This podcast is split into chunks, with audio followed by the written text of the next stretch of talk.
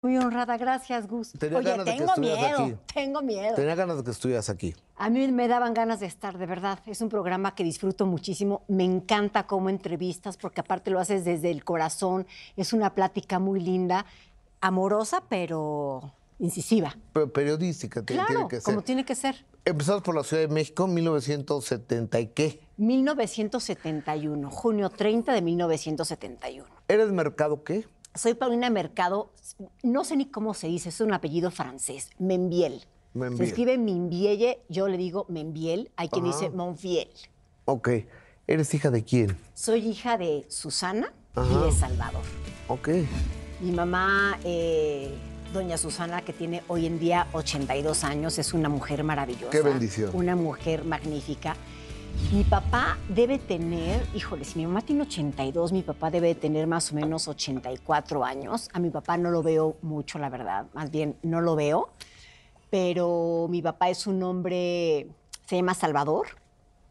Era un hombre muy bohemio, ¿sabes? Era un hombre muy bohemio, muy divertido, brillante, muy culto. Le encantaba la literatura, le encantaba leer. Era el ajonjolí de todos los moles. Siempre en las fiestas sacaba la guitarra, cantaba, le fascinaba la poesía.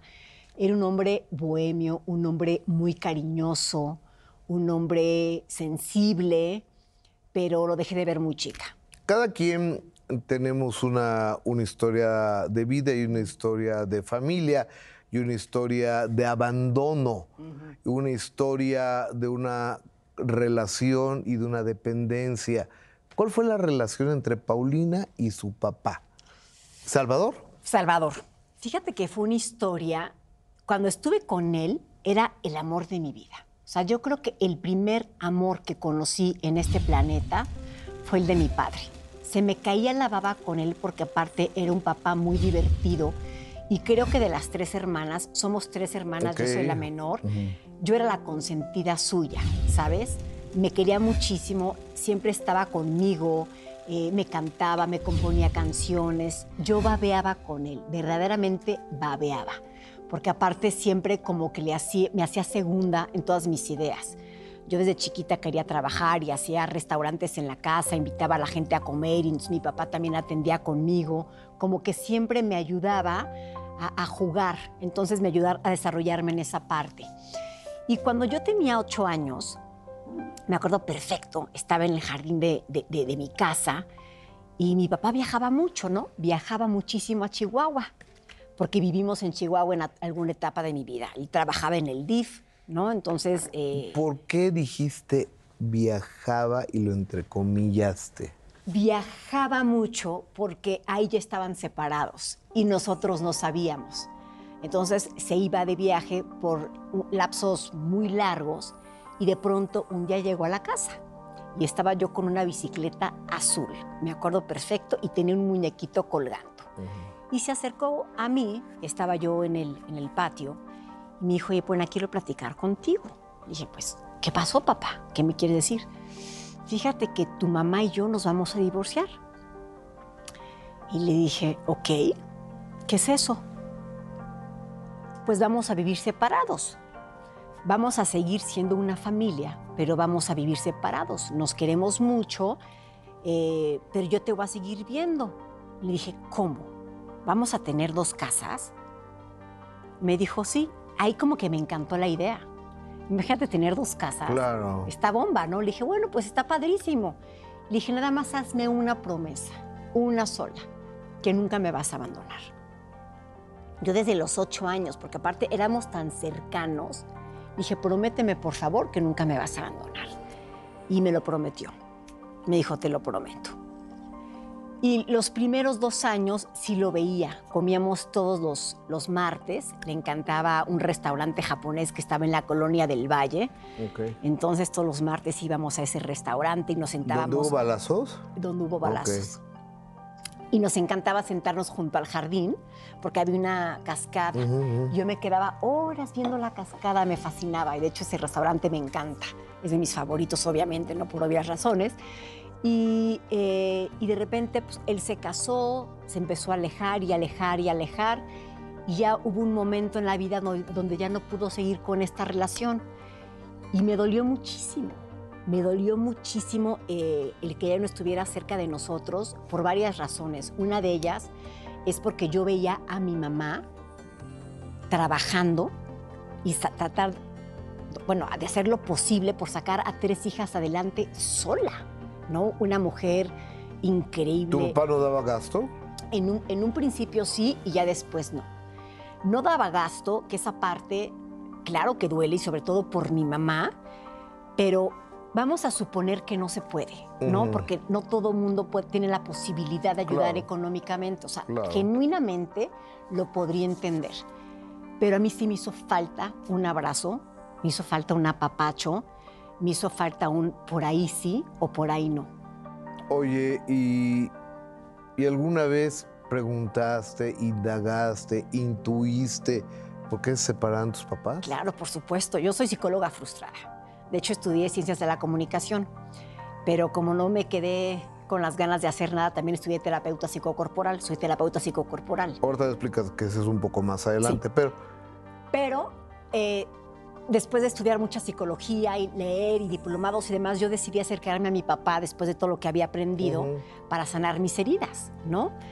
Y lo invité un día a comer, ya después de mucho tiempo de no verlo, lo invité a comer a dónde crees. Al Suntory. Al Suntory. ¿Y dónde crees que lo senté? En la mesa frente a la cascada. Lo invité a cenar la, en la mesa frente a la cascada y le pregunté, oye papá, ¿por qué te divorciaste de mi mamá?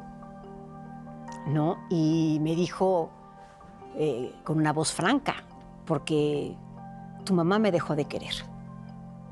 Yo sigo enamorado de ella y creo que seguiré eternamente enamorado de ella, pero tu mamá me dejó de querer muy válido, ¿no? le dije, oye... Qué fuerte. Sí, pero muy válido y muy honesto a mi mamá. Admirable, ¿no? Porque yo creo que, que, cuando dejas de querer una persona no es justo para ti estar ahí y no es justo para la otra persona tampoco, ¿no? Yo creo que admirable de parte de mi mamá, de verdad. Y le dije, lo entiendo y lo admiro, la verdad. No, no, no, no te puedo ver este, como víctima se me hace un tema honesto, pero ¿por qué me dejaste de ver a mí? Y ahí me di cuenta que vivía en la negación.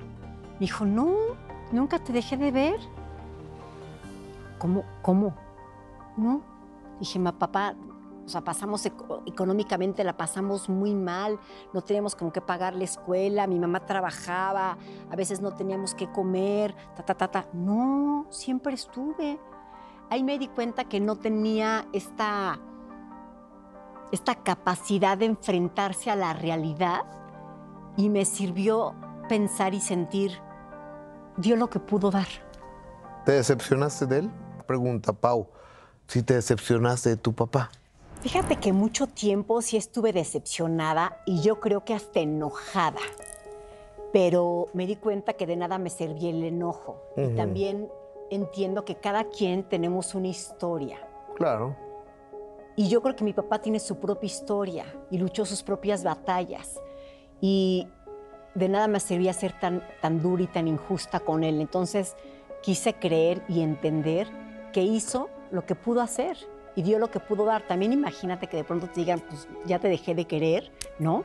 Y no lo digo juzgando a mi mamá, al contrario, lo digo admirándola, ¿eh? Eh, pues, se, le partió su mundo y también lo que vivió de chiquito con sus papás, pues quién sabe qué historia habrá tenido, ¿no?